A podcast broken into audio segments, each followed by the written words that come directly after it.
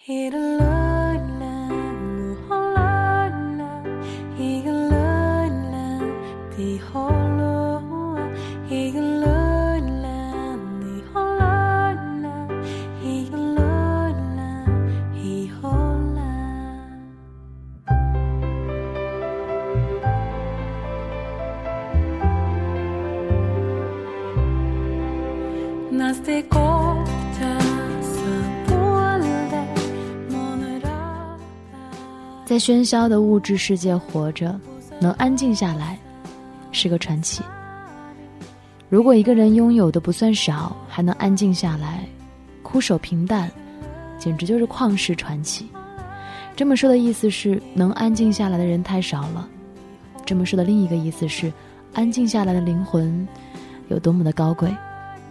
此刻您收听到的依然是 FM 九四点零思思的一封情书，我是思思。这一封情书来自马德。请原谅生活对你所有的刁难。安静，是来自灵魂的力量。一座山从来不喊自己的巍峨，一面湖，从不说出自己的浩瀚。一棵树默默地向上生长，一叶草与另一叶草未曾攀比过风雨的惠泽。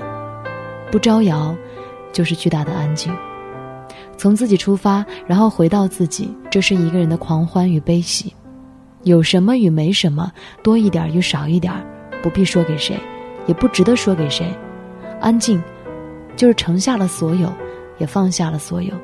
一切事物安静了，就会显得厚重和可靠，反而就容易流于轻浮和浅薄。这种安静的生活态度，可能放在五年前，我不大会在节目当中跟大家分享，因为那个时候的我追逐的就是热闹。倒不是说现在。再也没有热闹了，而是在热闹的生活当中，我会开始去寻求安静了。他说：“一般来说，人在物质奢华和名声盛大的时候，精神层面就容易喧嚣和浮躁，张扬有余，内敛不足。水开了，必然要喧响于外，以正其威势；风过后，必然要香消红堕，以显其刚猛。”有人活在这个世界上，就是为了制造一点动静，产生一点影响，这样好赢得他人的艳羡、仰慕，以满足自我的虚荣心。这样的人是不大容易安静下来的。凡是能够安静下来的人，欲求都不大，心眼都不多，想法都不盛。也许上天给了他们很多，但他们在乎的很少，得无所喜，失也无所悲。他们更在意内心的简单与丰富，更多的欲望引领人走向的，不是幸福，而是更大的痛苦和失望。唯有内心的失意，才能直指精神天地的蓬勃和从容。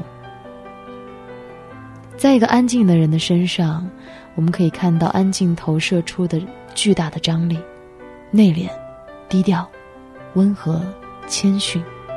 这些闪耀着人格光辉的力量，罗织着安静的另一个维度，人性的清简和纯净。这是一方清幽地，瀑挂山前，鸟鸣幽林，蓝流云飞。不知道是安静烘托着美，还是美成全着安静。总之，安静的人是喧嚣当中一抹珍贵的清凉，是张狂的众生当中一针恬静的优雅，风姿静美怡然不同。喜欢跟安静的人在一起的，必然也是安静的人。当然了，安静的人更愿意与自己厮守，所以他们大多是孤独的。唯如此，才能很好的解释自我的安静，也唯空谷绝响，才丰富着自我的安静。古人说：“大隐隐于市”，强调的是人在喧嚣当中的一种定力。还有人说“大隐隐于朝堂”，举的例子是汉武帝时候的东方朔，强调的是强调的是在朝堂之上与人主、权臣之间的一种周旋的智慧。人在喧闹当中容易浮躁，心在名利之间容易迷乱。走出去，或幽居深山古寺，或露处乡间草堂。客观上说，可以让一个人安静下来，明净、单调、荒僻，让一切简单化了。自然也就按捺住了欲望和念头。实在佩服能够隐于朝堂的人，在这样的地方，比聪明更重要的是藏于手拙。毕竟，把装傻装到游刃有余，比仅仅拿出聪明要困难很多。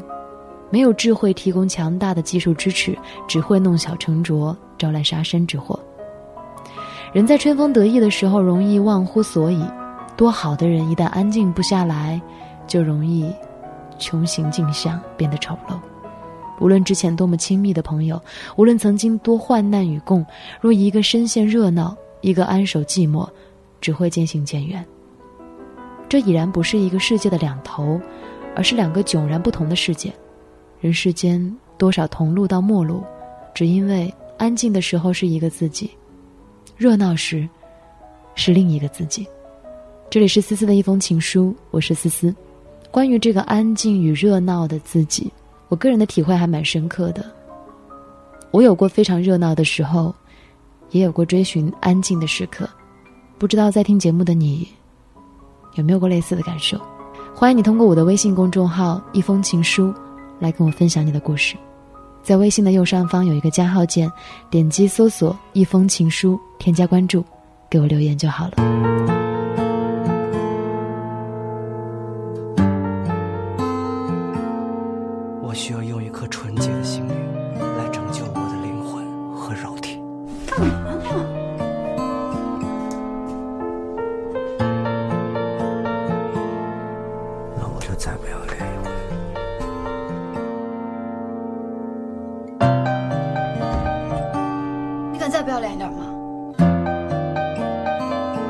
在一个无声平的城市，忍不住回头看我的城池，在我手的将要丢失。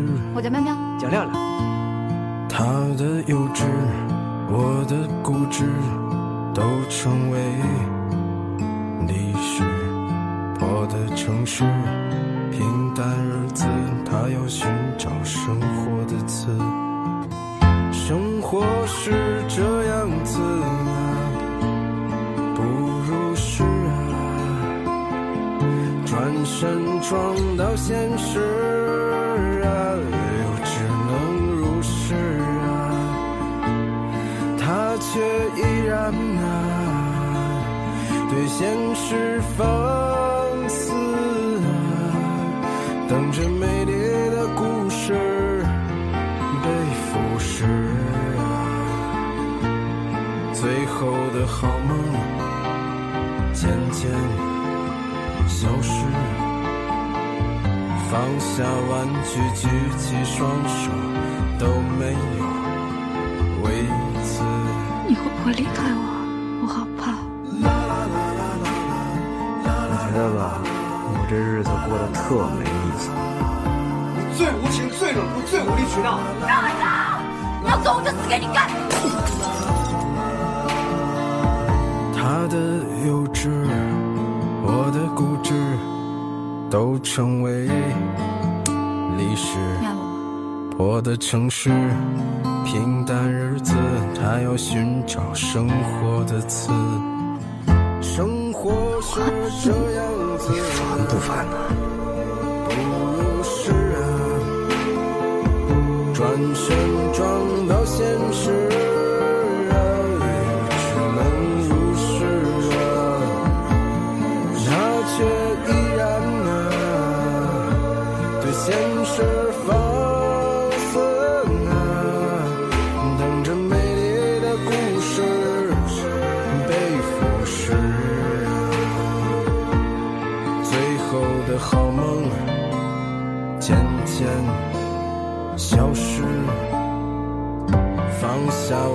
玩具，举起双手，都没有为此。这是个很久远的事，在歌舞升平的城市，在我手的将要丢失。一生中。可以喜欢很多人，但心疼的只有一个。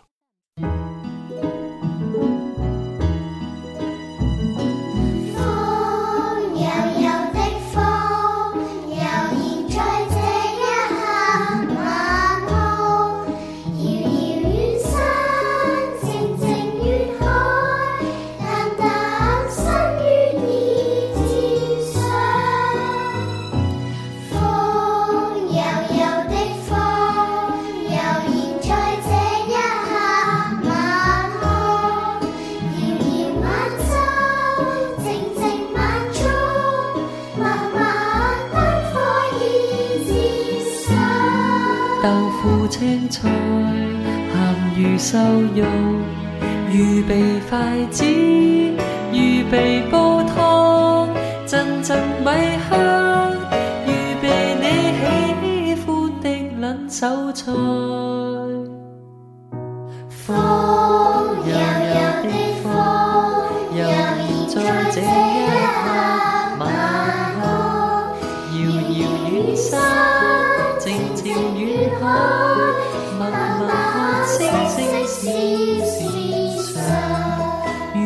洗菜，预备切肉，豆豉爆鸡，豆腐煮鱼，腊肉芥辣，味味你喜欢的撚手菜。